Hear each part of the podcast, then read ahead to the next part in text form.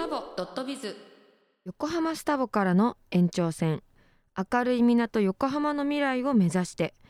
横浜のビジネスの点と点をつなげる。そして人と人地域と地域過去現在未来の信頼の架け橋を作る。ゆるいビジネス情報番組です。ということで太田ありです。ドクター鳥居です。ねえもうはい。4月ですよ、だから4月ってうん。新しい年度の始まりじゃないですか、まあね、あの新しく会う人もいるけれども、まあ3月で終わりになる人もあるから、会会うは別れの始めって言いますもんね。あうん。あ、なるほど。ね深いな、うん、まあ終わりよければ全てよしってのだからかもしれないあとね花粉症が辛い、うん、うんまあ辛いですね。今年多め？あれ数じゃないと思うんだよね。あそうなんですか。スタートの時にバーッと飛ぶじゃない。でああ多分後半は慣れてくると思うんで。なるほど。僕は桜が散るとまあ花粉が終わりかなっていうふうになんか情緒的な言い方ですね すごい。ということうで、ん。今週もお送りしていきたいんですが、うん。はいはい。今日のゲストうん。瀬戸酒造店代表のうん。森貴信さん。酒の話いろいろお伺いできてお飲むか飲みたくなっちゃいそうですね。そうですね。まああの海西町っていう、まあ、神奈川県のまあ酒造店なんですけども、うんうんうん。ちょっとねこうひねりがあったりとか面白いかもしれないですね。白そうですね。まあ、それとねえっ、とスストリートファーニチャー、まあ、第5回街を楽しくするストリートファーニチャーデザインコンペティションとあって2022年2月19日に公開審査会がありましたと。海町コンポストがあの優秀賞になったお二人、えー、と岡野あゆみさんと、えー村越文さんお呼びしておりますこれあれですよね、うんうん。湘南太陽会もあのーこのコンペティションには参加してたんですよね。まあ、参加っていうかあの、まあ、協賛というか、うんうんうん。おあの応援していますというところですね。楽しみですうんね、面白いと思います。スタボドットビズ。フライングバーズ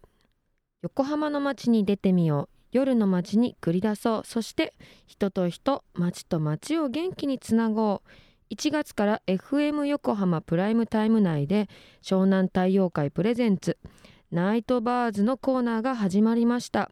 いろいろな人に健康元気の源をリポートしていますまあ、本来のねドクター鳥健康とかね医療とか美容に関わってねあの街とか人の健康の SDGs を目指してゲストをお呼びしてますと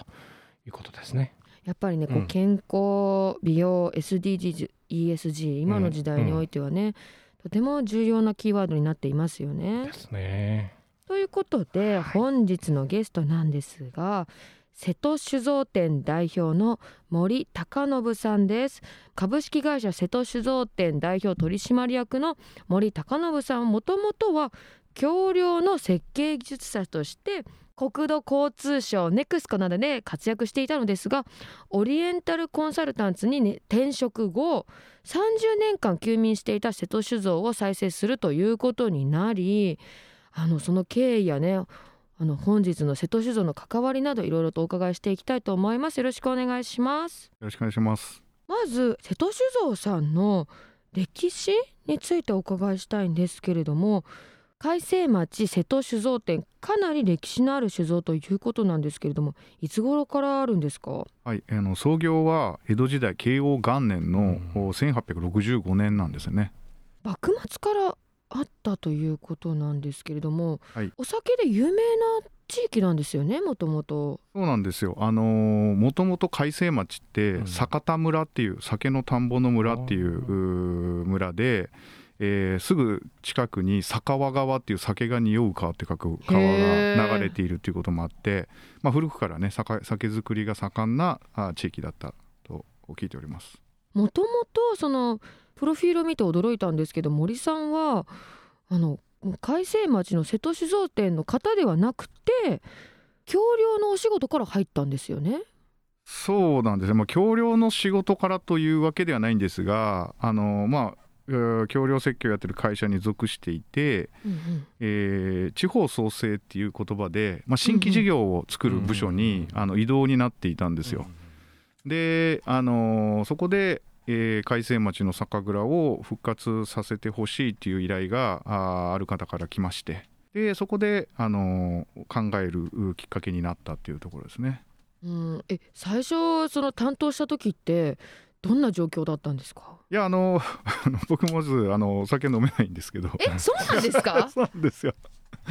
でそういうのもあって、あのまあ、どちらかというとその補助金とかがね、あのうん。結構あるのうんで、うんうんうん。まあ、そこをコンサルタントという立ち位置で入ってでもともとやられてる社長さんにあのじ自力でやってもらうようなイメージで入ったんです。でところがあのおやりだすとそのお前の社長さんがあー、まあ、嫌だって言い出されまして。うんうん。えそれはなんで嫌だって言ったんですか？あの補助金も全額出ないんですよね、大体3分の2とか、うんうんうんあー50%とかぐらいしか出ないんですが、残りの部分は自己資金でやらないといけないので、ああの復活できても売っていく自信がないと、復活してもすぐ潰れちゃうから、あーやめてほしいっていうことで、えー頓挫しちゃったっていうことですね。えそこで森さんが、はい、あのいろいろこう調べていくうちに、ちょっとお面白くなっちゃって。うんうんうん。あのもったいないなと思って、うん。まあ、あの会社には何も言ってなかったんですけどちなみに僕がやるならどうします？って聞いたらその前の社長が「いやどうぞどうぞ」みたいなダチョウ倶楽部じゃないですけど。そんな感じになりまして、ええ。でそこからあのじゃあ自分がやる事業として企画を再構築してで親会社にあのお金貸してくれっていう企画書を作って何回も何回もチャレンジしていくうちにまあ2年ぐらいかかりましたけど、うん。OK 2が年かかったんですね。はい、あのようやく、まあ、酒飲めませんからね、おそうなんですよ。前お前にできんのかみたいな話から始まって、で、まあ、なんとかかんとかあスタートしたという形になりうます。ーん。だから30年寝てるものを起こすってすっごい大いや変エネルギーいりますよね。大変再生大変だったんじゃないですか？いやあのおっしゃる通りであの、まあ、簡単に最初考えてたんですよ。あの老朽化してるぐらいだろうから、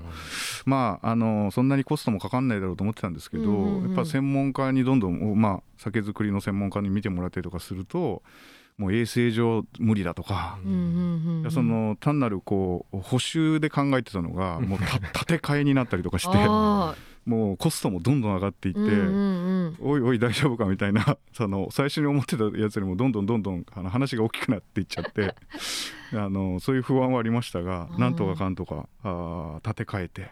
ええ建て替えられてよかったですね。いやまああの本当にね良かったです。あのすごいお金はかかりましたけど、うんうん。やっぱり建て替えずにやってたら今頃どうなってたかなっていうのうん。は逆な不安が出てきますよね。ね。途中で心折れそうになったりとかしなかったんいやしょっですかちゅうですよね。本当にもうだって計画は立てたものの何の確証もないので、うん。あの予測しかないわけですよ。こうなるだろうみたいな。あの毎日あの博打やってるようなもんですよねで思ってたた通りになることもあれば、うんならないこともあって。その度にこうおガクガクブルブルで やってきたって感じですね。えっとその中でのお酒といえばはい、杜氏さんですよね、ええ。で私もね一応ワインのソムリエは持っているんですけれども、日本酒のことも勉強させてもらったんですがあと杜氏の存在って大きいと思うんですがどんなお仕事になるんですかねそうですね。あのもう当時はあのもう酒造りのプロであり今職人でもありながらマネージャーでもあるということで、えーまああの酒造りにはもう欠かせない存在ですね。まあ、酒造りの最高責任者って言っても間違いないですよね。はい、この杜氏さんはどうやって見つけてきたんですか？いやこれがね、まあ、一般的にはあの例えば代々こう後継ぎ後継ぎを紹介していただくとかね。だってリノベーションしてっても杜氏がいなかったら作れないですよね。そうなんですよ。で一応その酒造組合になるものがあ存在しまして、うんうんうん。えー南部杜氏とか越後杜氏とか有名なあの杜氏の組合に、えー紹介してもらうっていうのが一般的なんですが、うんうん。あのーちょっとねうちの蔵あのちっちゃかったんで建て替える時に年間作れるように空調とかも入れたんですよ。それがあだになりまして、えだってあの杜氏って大体冬しか仕事しなくて、夏帰ってあの農業やったりするんですよ。でそこがあの崩れちゃうのでもう完全にうちの社員になってもらわないといけないんですよね。でし引っ越してもらって住んでもらわないといけないんで。その季節労働者的な当時は全くあのいないのは紹介できないっていう形で。でまずそれが一つ目の誤算だったんですけど。うん。でそこでこういろんなあの親会社のこうつても伝ってですねあの人材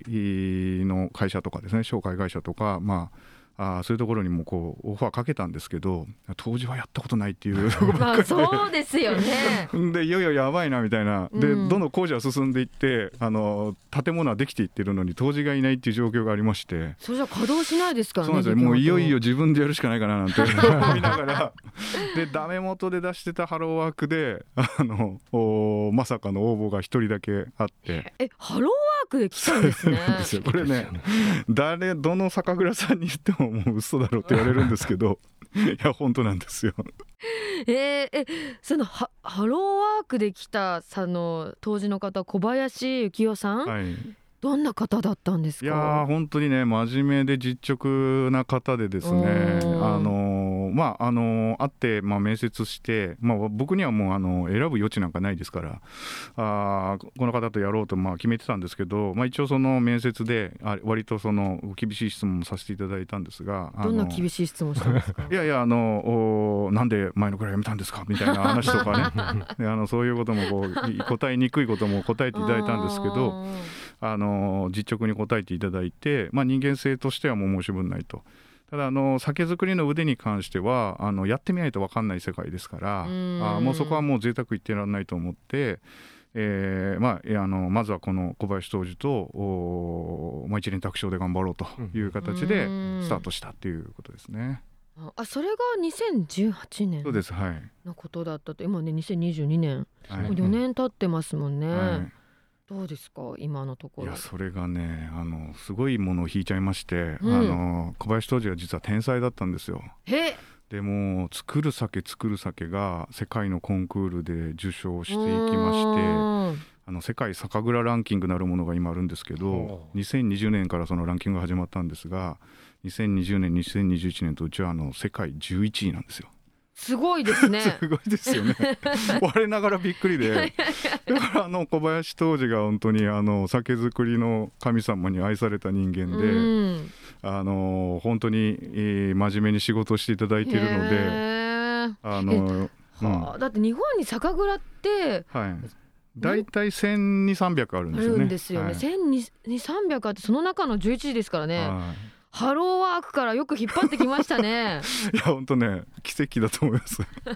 あのねあの瀬戸一のアイビーバッグあのいただいたんですけどねあありがとうございます。まろやかっていうかななんかね雑味がないっていうか、あの本当に最近あのあのワイングラスで、ね、あの日本酒飲むのあが流行ー楽しみまってるんだけどもね、はいぴったりだね。そうですね。あの結構お全般的に飲みやすいうん酒質なんですけどうも、ん。あの結構おファンの方には、うん。あの日本酒苦手だったっていう方も多くて最初にこう日本酒を試してみたいみたいな方にはおすすめかもしれないですね。あー。私もホームページ見せていただいたんですけれども、なんかこうお酒の説明がなんかこう分かりやすい文章というかあのいざっていうお酒があるじゃないですか、はい、それがなんかこう華やかさの中にある重苦しさが出にくく作っているっていうふうに書いてあって、はいはい。重苦しさってお酒の説明に書いてるのが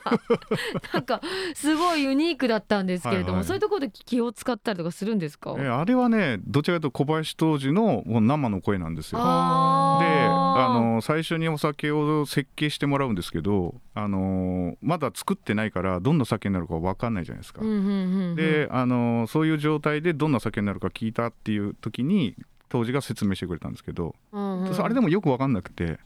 であのじゃあ当時はそれをいつ誰とどんな時に、えーどうやって飲みたいですかって聞いたら、まあ、答えてくれて、まあ、いざだったら自分一人もしくは親友とおつまみもなしにうん。お酒だけで飲みたいお酒っていうふうにはいはいはい答えていただいたのでいざっていう名前がなるほついたどっていうね。あー。で再建されてはい。その代表としてね今までやられてると思うんですけれどもどうですか？えっ、ともうだいぶ人気も出てきまして、あね賞もいっぱい取ってますしね。はい。コロナ禍ではあのまあ日本酒業界はねあのすごい大打撃を受けたんですけど、まあ、うちはおかげさまであの前年比で130%ぐらいまで、うん。すごい。えー増えていましてあの今年また再投資をして増産体制に入りましたのであのおかげさまで順調に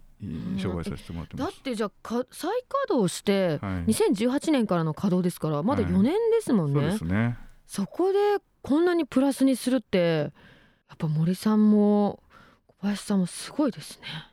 やっぱりね作るこう情熱だけじゃなくてやっぱりコンサルタントとしての能力があって、でもあれでしょうねその前のコンサルタントってもっと硬いものの仕事をされてたと思うんですよね。そうですね、うん。はい。あの橋の設計だったので、うん。まさに計算の世界です、ね、ああなるほどね、そこが生きてきてるんですね。うーんまあそうそうですね生きてるところも結構あると思いますね。うんまあお酒飲まないっていうところもね いいいいのかもしれないですけどね。まあ、商品に手を出さないっていうね メリットなんか分かりやすいような なんか違うようなみたいな感じですね。えっとということでね今週はありがとうございました。来週も引き続きお話をお伺いできるということで瀬戸酒造店についてまた来週もお伺いしていきたいと思います。ありがとうございます。はいありがとうございます。スタボドットビズ。大人の恋愛経済学。アリンコと？ドクタートリーの女と男のラブラブ本音トーク。あすごいハモった。ね。綺麗にハモった、いいですね。ということで大人の恋愛経済学アリンコとドクタートリーのラブラブ本音トーク。毎週ねちゃんと経済が絡んだ恋愛トまあまあまあークですかね,、ね経済っていうと今日のネタも経済かもしれませんけどね。なるほど。面白くなりそうですね。ねうん。今週のテーマは自分の中うでん。どんどん相手に冷めていってしまう時のうん切ないあの気持ち？そういうことあるかな？えなんかない？なんかこう前は何ドキドキしてたのに、なんかこうワクワクしない感じ？まあでもワクワクしなくても男女の信頼関係が3年5年続けばそれでもいいんじゃないかなと思うけどん。まあね。その信頼関係っていうのと、うんうん。そのこうにゃんにゃんみたいな。ウェイウェイみたいのが、でも5年10年ニャンニャンしてればいいんじゃないか。だからそれを続けたいんだけど、えじゃあ逆に鳥居さんにまず聞きたいんですけど、うん。うん男性って女子のどんな時どんな仕草とかどんな行動でちょっと冷めてったりします？あの行動っていうか周りの同性の女子から好かれてないなとかまあ表でも裏でもいいけどもそういうのとやっぱちょっと嫌だよね。そういうのってあるんですね。やっぱり周りからもななんとかさんいいいい子だよねって言ってあいろんなとこ連れてったりとうんかで合わせても後でちょっとこうこういうとこはどうだったとか言われるとまあちょっとちょっと考えちゃうかなっていううのとあと例えばあのコンビニにねあ夜じゃん。夜ね。で例えば僕タバコ吸わないけども、うん。タバコ欲しいって言って2つとか言うじゃない。うん。そのくらいはよしにしよう。うん。あのあ 違う違う。iTunes カードの1万円もひょいとか入れちゃう入れると。それはさちょっとねムカっとくるよね。それムカッとしますよね。そんなでもでもなんかいますよね。たまにあの、うん。買い物でワンカートンタバコで買う人とかワねンカートンワンカートンうんワンカートンと iTunes の1万円とどっちが高いかな。同じぐらいかな？同じぐらいかな、まあだからそういううん、まあお金絡んできちゃうんお金絡んでくるやっぱほら経済学じゃん。私は、うん。なんかまあ女子が男性に冷める時って、なんかそれもちょっとお金絡うんむけど、うん。なんか謎にケチになってきたんだよね。うん。例えばどういう、えなんかうんコンビニ行ってうん。好きなものいっぱい買ってて、うんでそんな食べないでしょ？そんなにいらなくない？そんななんで買うの？とかって言われると、うん。ちっちゃいこと言ってんなーとか思って。まあでもねあの SDGs で食べないものは買わ食べないるもん。うん、食べるんだよみたいな、うん。お腹空いてるもんみたいな、まあね。うん、あとまあうんなんかこうデートとかしてて、何なんだろうね？あの、手をつないだだけでこう気持ちがふわっとなったあの、うん。ドキドキがうん、なくなってくること？デートで手つなぐか？えデートで手つデートで手つながないでいつ手つなぐんですか？答え答えにくい。あー深いな。この前のあのバーでは手をつなぐかつがつながないかっていうのと同じようなあった あったあったあっね。なるほどね。その先がありますからね、えーでもなんかこう相手の言動に対してドキドキできなくなってきたりとかするとなんかね寂しくなるんだよね、うん。こっちは冷めたくて冷めてるわけじゃなくて、うん。この人のことずっと好きでいたいのに、うん。なんか、うん。なんか楽しくないなとか新しい男がよく見えるとか なんかなんか比べちゃうんですかまあまあね比較ね1番が2番になったり2番がそう3そうそう番になったりってやつですよね。どうしたらいいんだろうね私。私の中でずっと好きでいたい人っていう風に思ってるのうん。に、うんなんかやっぱうりん、前はイライライラしなかったその人の態度とかが、うん。なんかイライラしてくるとかない？それはない。女子に対してあーまあでもさっき言ったようなことだね。そう。でさ そういうのは原因があるじゃん。うんうんうん。なんかこう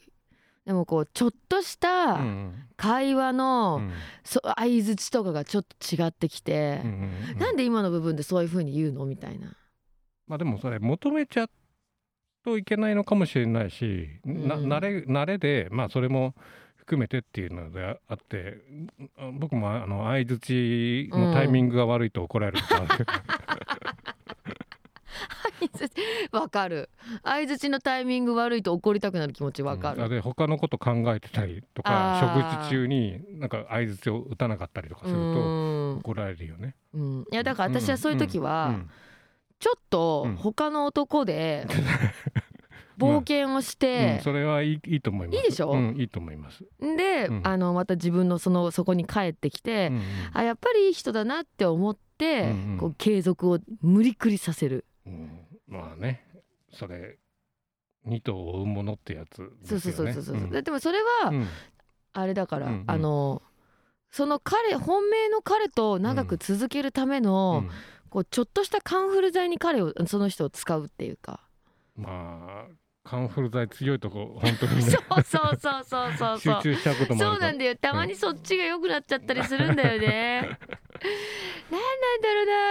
だろうな。辛いものの後食べ甘いもの食べたくなるみたいな感じなのかな。っていうかあれだどんな時冷めるかって一回冷めてもすぐ熱くなるからいいんじゃないの？いのかな、うん。繰り返すのかな？繰り返すんじゃないですかねスタボドットビズ。アリンコの何でも B2B のコーナーです。まあねアリンコさん東京人脈とかねあの学ばなきゃいけないこと結構あるじゃないですか。はいはいはい、でまあな、まあ、いつもね、アリンコさん、このコーナー、まあ、ゲストね、お呼びしてるで、まあ、ビジネス関係者とかね、スタボで学んだことを話しましょうということなんですけど、ね、今回はね、株式会社菊島が中心になって毎年行われているストリートファーニチャーデザインコンペティション、まあ、いつもストリートファーニチャーって言ってるんだけども、まあ、第5回目 SDGs とか ESG をねテーマにして行われますということで。でまあな公演がね、まあ、これちょっと長いんだけども横浜市都市整備局、えー企画部都市デザイン室。の他にいろんなメディアが入っててうんうん。結構ね、大きくなってるんですね。いやで今年で5回目ってことは5年目ですもんね。そうまあでもそれって 一回中止になったかもしれないから5年目じゃないでね。2月の19日に公開審査会がありましたと。加藤時子さんとか森秀夫さんとかあの来ていただいてまあ審査員の方も豪華ですよねすごく、全作品が127作品から最終的に10作品がモデルになってそのうち3つがちゃんと現実化される賞金が出て現実化すされるということで、ま、町枝重機とローテーション、えー、とチャークボーズと海町コンポストって3つがね作品に選ばれたんですよ。うんうん。でこれ設置場所がまた行くと横浜新市庁舎のね新しいところね。水目プラザに6月の11日から6月の19日まで設置されて実際に見れますというところで、まあ、今日ねお呼びしてるのはその僕が、ね、一番まあ個人的に最優秀賞だと思ってる海町コンポストの、えー岡野あゆみさん村越文さん、えーよろしくお願いいたします。よろしくお願いします。ではしまず私からうん。簡単になるんですけれども、お二人のプロフィールを紹介させていただきます。お二人は東京工業大学院で共に建築を学んでいて現在はペレコというユニット名でエコでサスティナブルなものづくりを表現しているということで今日はねいろいろな作品やあとは優秀賞を取った海町コンポストなどいろいろお話聞いていきたいと思います。よろしくお願いします。よろしくお願いしお願ます。先ほどねあのうん。プロフィールもちょっと話したんですけど、二人はチーム名があるんですよね？ペレコっていう風にあのチーム名をつけまして、うんうんうん。ペレっていうのがあのフランス語でスコップっていう言葉なんですけれども、私たちがやっているのはすごいあのコンポストっていう小さいあのものなんですけれどもそういう小さなあのスコップのようなあのもので街を耕していってどんどん循環の輪が広がっていくようなそういう活動をしていきたいっていう風な思いを込めています。うんうん、はい、コンポストについてじゃあちょっと説明していただいてもいいですか？はい、コンポストっていうのはあの食べ物の皮ですとかあの野菜の皮とか果物の皮その他お肉とかやあの魚の骨とかもなんですけどそういうものを分解して堆肥にしていくことまたそれをする装置みたいなものをコンポストっていうふうにうんうんうん。言います。はい、なんかフランスにねなんかたくさんあるあるって言ってたのがあれさなん日本はないの？フランスこれたたくさんあるんだっていうのでまず聞いて驚いたんだけど、んそうですね。なんかあの私たち実はどちらもフランスに1年ぐらい、まあ。はあ私は大学院の時に交換留学で、うん。で、うん。あゆみさんもパリにあの住んでたことがあっへてうん。でその時に、まあ、コンポストをあの直接見たっていう感じではないんですけど例えばこうスーパーのあの食品とかがあのその日多分売ら売られずに残ったものとかが、そのお店の前の綺麗なゴミ箱とかにこう入れられてそれがこうみんなにこう持っていかれるみたいな。ななんか自然とエコな思想が根付いているみたいなところがあってでそこからちょっとあの興味を持ったっていうのはあります。す身近なところでねそうやってこうねエコシステムが循環してるとそのエコに対してこう身近になりますもんね。はい、あのその大学時代のお二人の関係とかも聞いていっていいですか？どんなこと勉強してたんだろうなうん。えっと私たちは2人ともあの東京工業大学の塚本義治研究室というところにいてあの建築の中でも特にあの衣装設計意見の意に匠っていう風に書いて衣装っていうデザインのデザインのことを指すんですけどその研究室にいましたえどんな勉強なんですかデザインを設計の勉強って。私たちはあの特にそのデザインといってもこういう見た目にするとかっこいいとか、うんそういう意味ではなくてもう少しソフトなこう人と建物の関わり方を考えるためにあのそこにデザインがどういうふうに入っていけるかとかっていうことをあの特に研究していました。あのストリートファニチャーうんうんうん。の応募のきっかけ？うんを聞いていきたいんですけれども、えっと、ストリートファニチャーのあのコンペティションを横浜市がずっとやられてるっていうのはもともと見て知っていて、うーんで今年のテーマが SDGs だったんですね。私自身がコロナをきっかけに家庭菜園を始めてみたりとかコンポストを始めたりとか、うん。その自分の生活をすごい見直す機会をあの持ってでそれにそういう SDGs に対してすごい敏感になってああそうですよね。いたこともあってうんその今回のコンペティションのテーマがあの SDGs っていうのがあって自分がそういうふうに考えている特に、まあ、コンポストに特に力を入れてるんですけど自分が、まあ、仕事にしているデザインっていうものを掛け合わせて何かあの新しい提案ができるチャンスなんじゃないかなっていうふうにうん。あのきっかけとしてあの応募しました。なんかこう面白いデザインだなと思ったんですけども普通ねこうその先ほどコンポストってこう形はゴミ箱みたいな形が多いじゃないですか。このコンポストってこう座れたりとかテーブルがついてたりっていうのが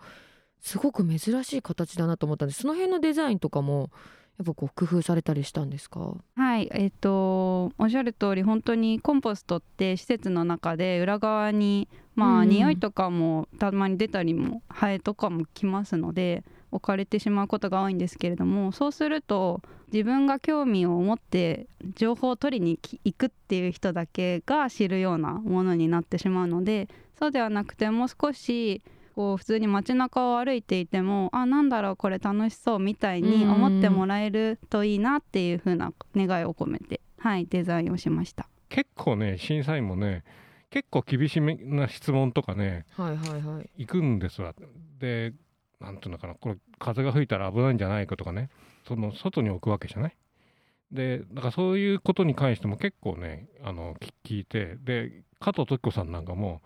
結構ねバンバンバンバン質問してて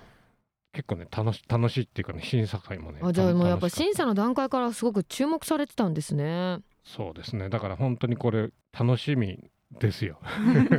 そうで私がちょっと面白いと思ったのが、うん。うん、その貯める入れるの段階で、うん、こう見るでコロコロ転がせるんですよね。はい。えっと、その回転をさせてその中のものを攪拌するっていうあの機能を持っているのででそれって子どもさんでもこうおもちゃみたいな感じでこうくるくる回してもらえたらなんか楽しいかなと思って。あとあのそこに肥料が入ってるから発酵熱が出て少し椅子があったかくなるっていう記載があったんですけれどもそうなんですか？実際にちょっとそこがうまく機能するかは作ってみての っていうのはあるんですけどでもあの本当にあったかくはなります。暑すぎるっていう可能性もあるっていう。発酵熱っていうんですよ、ね、発酵熱ではい冬とかは結構湯気が出るぐらい、あの発酵熱出ます面白い。なんかそういう発酵をその家の隅じゃなくて実際に体験できるって体験っていうか体感なんかこうお子さんとかもなんか身近になってそれこそそのお二人がフランスで見たエコシステムを身近で見るっていうのとすごく近い状況ですよね。そうですね。なんかやっぱりこの最初にコンポストであの何かデザインをするっていうふうに2人で相談した時にその大人だけが楽しめるとか、うんうん、子供だけが楽しめるとか、うんうんうん、そういうこう限られた人たちに向けたものではなくて広くあのいろんな人に楽しんでもらいたいっていうのがあってであの食べるっていうところではこうピクニックテーブルに集まって大人たちも楽しくご飯が食べれる、うんうんうん、であの生ゴミをコンポストの中に入れて攪拌こうぐるぐるかき回せる段階では子供も楽しめるし、うんうんうん、その窓がついてるんですけど窓から土の中の様子が観察できたりとかっていう子供も楽しいっていうその大人と子供が両方楽しいっていうのはあのすごく意識して設計しました。うんいやなんかこれなんかストリートファニチャーの時期だけじゃなくてもっとなんか長く置いてくれたらいいのになとかって今聞いてるだけでも思いますよね。ね実際これいつもストリートファン4回までせっかく作ったんだけど行き場所がなくて結局本人に引き取ってもらうとか本人もでかいから壊すとかもったいないですよね本当にねこのストリートファニチャーね歯がゆかったんですよ。で今回はこれ絶対引き取り手が出るよねっていうところが考えてるのとこれあのまだ未確認情報なんですけれどもあの先日あの加藤時子さんのバンドマスターの鬼武さんと会ってて加藤時子さん気に入ってたよっていう話をされてたのね。で加藤時子さんって鴨川に自然王国って言ってでかい自分の敷地のこういう自然をこうなんていうの大切にするっていう王国があるんでだからもしこれが終わってあの OK が出ればちょっとねプッシュしてトイコさんのあの鴨川にこれを寄贈しちゃえばね ポストってそんなすぐに発酵してなんちゃらして終わるわけじゃなくてやっぱ23か月とかかかるもんだから、うんうん、それをやっぱこうサイクルして初めて「海町コンポスト」っていう作品の意味になってくるのかなっていうのもあるので。ちょっと時子さんのところに置いていただいて、うん、どうなっていくのか。勝手にね。経過を見たいですよね。うんまたねそういう時にはね行って行ってちょっと遠いけどちょっとインタビュー、うん、一緒にねまた行きたいですよね、はい、行きたいです、うん、なんかそれこそ本当に今回のコンペティションで完成した後に、うん、あの水辺テラス、うん、横浜市庁舎の水辺テラスに置いていただけるので、そこで知った方例えばあのレストランをやってるとかね。横浜の地元の方とか、それこそあのもう視聴者の方でも、うん。あの興味を持っていただいた方にはこうあんまりこうハードルを感じずになんかうちに置いてみたいっていう声を上げてもらえたら嬉しいなっていうふうに思ってます。まあねあの福島君もねハンマーヘッドの中にあのキャンキャンピングキャンピングキャンのプエリア作ってますよね。ア作ってるのも菊島君菊島株式会社菊島だからあそこにあってもいいしなとかね。ねえいやもう話は尽きないですけれどうもんまたね来週もお話をお伺いできるということで来週もよろしくお願いいたします。よろしくお願いします。スタボドットビズいつも医者以外の話してるんでこのコーナーはドクター鳥居としての医療コーナーにしてみますというところで、まあ、僕泌尿科医の他にあの漢方の一応専門医を持ってるんですね。で漢方って、まあ、結局自律神経の不調の調整薬調節薬って考えていくのが一番いいんじゃないかなと思いますね。よく気血水って言うんだけども、うんうんうん全くなんていうのかな西洋医学と切り離さないで、まあ、考えていくとこの自律神経の不調の調整薬っていう意味がわかると思うんですけども、うんえこうん。の漢方ってうん。普通の薬と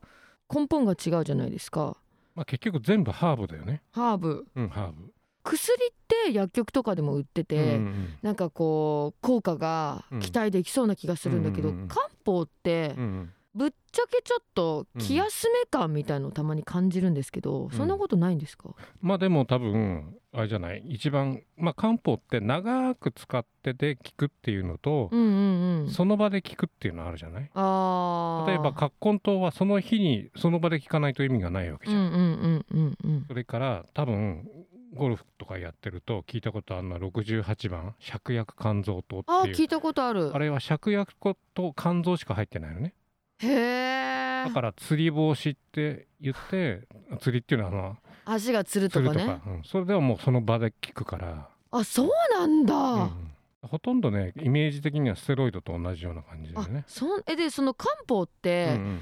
癖になったりとかはしないんですか、あので良くなってきたら減らすとか言うんであと強すぎるっていうことはない。っていうか逆に薬って意外にお酒と違って耐性できたりとかしにくいはずなんだよあね。そうなんですか、うん。へえ精神的依存みたいなのあるかもしれないけども、だからこれね今日いろいろ書いてあって例えばさっきなんだっけ？28番？28番、私28番なんかずっと飲んでるんですけど、うん。なんかリウマチ関節炎ってき書いてあるんですが。うん、なんで飲んでんだろう？全然よくわかんない。あのまあ要は結局病名じゃなくてこの気血水っていうことからすると関節に溜まっちゃって腫れてるお水を吸い取っておしっこに持っていくっていう概念の漢方ってこと。ー。なんかむくみとかじゃあそっちにも効くってことですかね。むくみだと17っていう方がいいかもしれないね。あそうなんだ、うん。この季節うに、んうん。春ってさ、うんなんか頭がぼーっとするっていうかずっと眠いとかってあるじゃないですか、うんうん。なんかそういうのに効くのってなんかあります？眠い眠眠い気を取るうん。なんかこうほら体のリズムがうん。ちょっとボケボケしちゃってる時うんに、うんうん。なんか自律神経を整えるっていうんですか？まあ、それがどういう症状になるかっていうのでイライラだったらイライラの薬だろうし眠気だったら眠気の薬だろうしっていう風になるかな。眠気という？眠気はね僕絶対に葛根湯なんですよあそうなんですか？葛根湯ってエフェドリンって入ってて、うんうんうん。あのエフ葛根湯ってあれなんですよ。ドーピングの対象になるのね。えじゃあちょっと覚醒するってことですか？そうそうそうそうえそう。葛根湯ってそんな力あったんだ。結構ある。だからあの学生さんが来て何年生って聞いて例えば、えー、と高2だと PL 出す。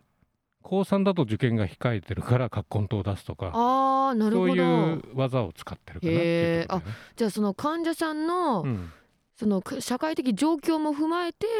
処方するってことなんですね。それはまああの漢方に限らずっていうことですけどね。女性がうんこうなんかこう月に1回の PMS とか、うんそういう時に処方したらいいなみたいな。ままあ、通通常女性だと232425番って言って